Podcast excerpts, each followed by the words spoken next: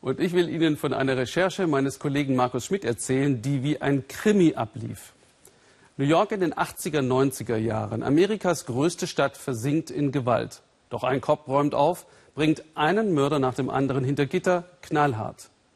Nun stellt sich heraus, viele davon waren unschuldig. Das kam heraus, weil ein Häftling zum Detektiv wurde und nun den Polizisten anklagt und damit auch das Justizsystem der USA.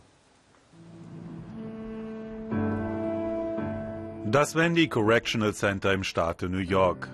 Hier sitzen Mörder ein, Schwerverbrecher. Hochsicherheitstrakt. Wir haben eine Besuchsgenehmigung. Für Shabaka Shakur. Wegen Doppelmordes zu 40 Jahren Gefängnis verurteilt.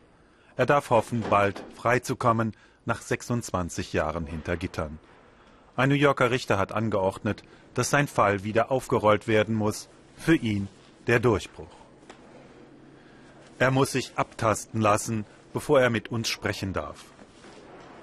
Shabaka Shakur wurde verurteilt, weil ein Polizist ausgesagt hatte, er habe ihm persönlich die Morde eingestanden.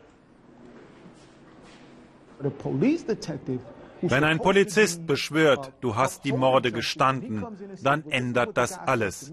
Du kannst noch so unschuldig sein, alle glauben jetzt, du bist schuldig.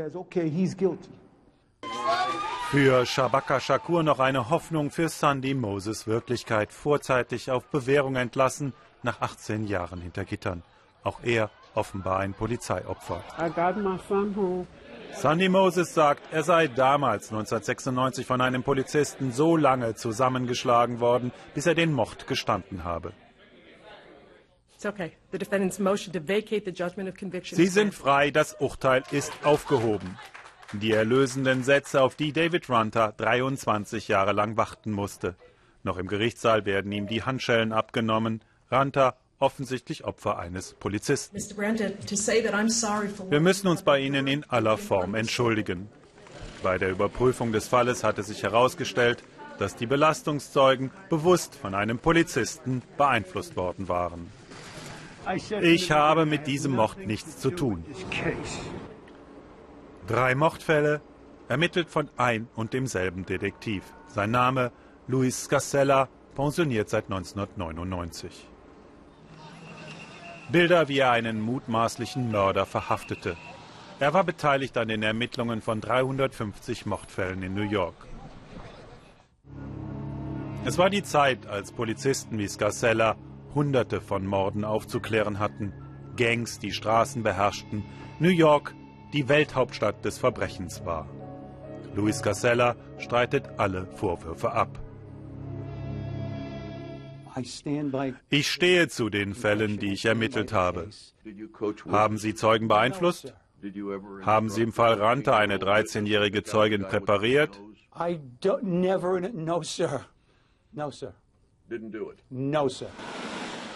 Ein Polizeirevier in Brooklyn.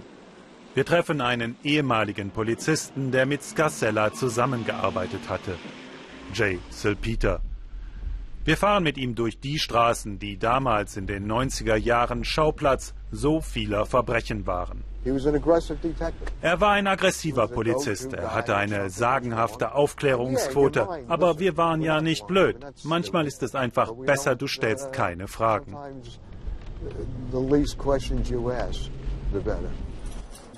Von Tag 1 seiner Haft an kämpfte Shabaka Shakur um seine Freilassung. Er war vor seiner Haft ein Drogenhändler gewesen, ja. Aber ein Mörder? Nein, sagte er.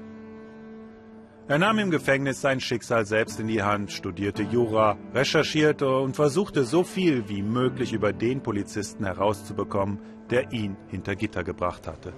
Und er fand bei ihm immer das gleiche Muster. Aussagen von Scarcella, der Angeklagte habe die Tat gestanden. Sie entscheiden die Verfahren. Merkwürdig, für diese Geständnisse gibt es keine Zeugen, keine Notizen, keine Tonaufnahmen.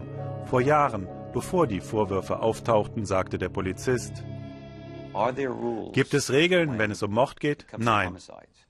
Um Geständnisse zu bekommen, werde ich alles tun, was das Gesetz zulässt.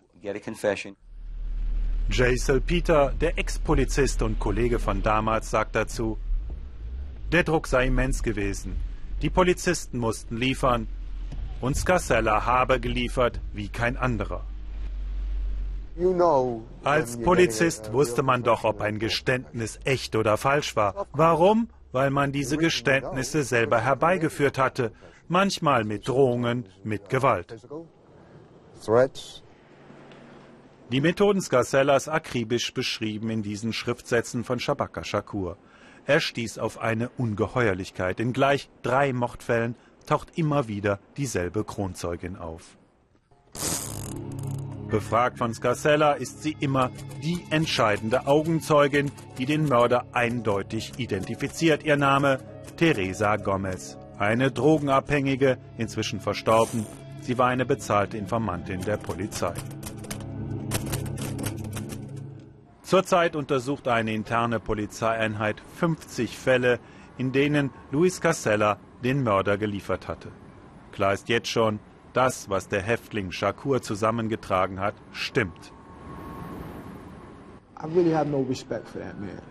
Ich kann diesen Mann nicht mehr achten. Er hat Leute ausgewählt, von denen er glaubte, sie seien schuldig, aber er hatte keine Beweise. Er hat sich zum Richter aufgeschwungen.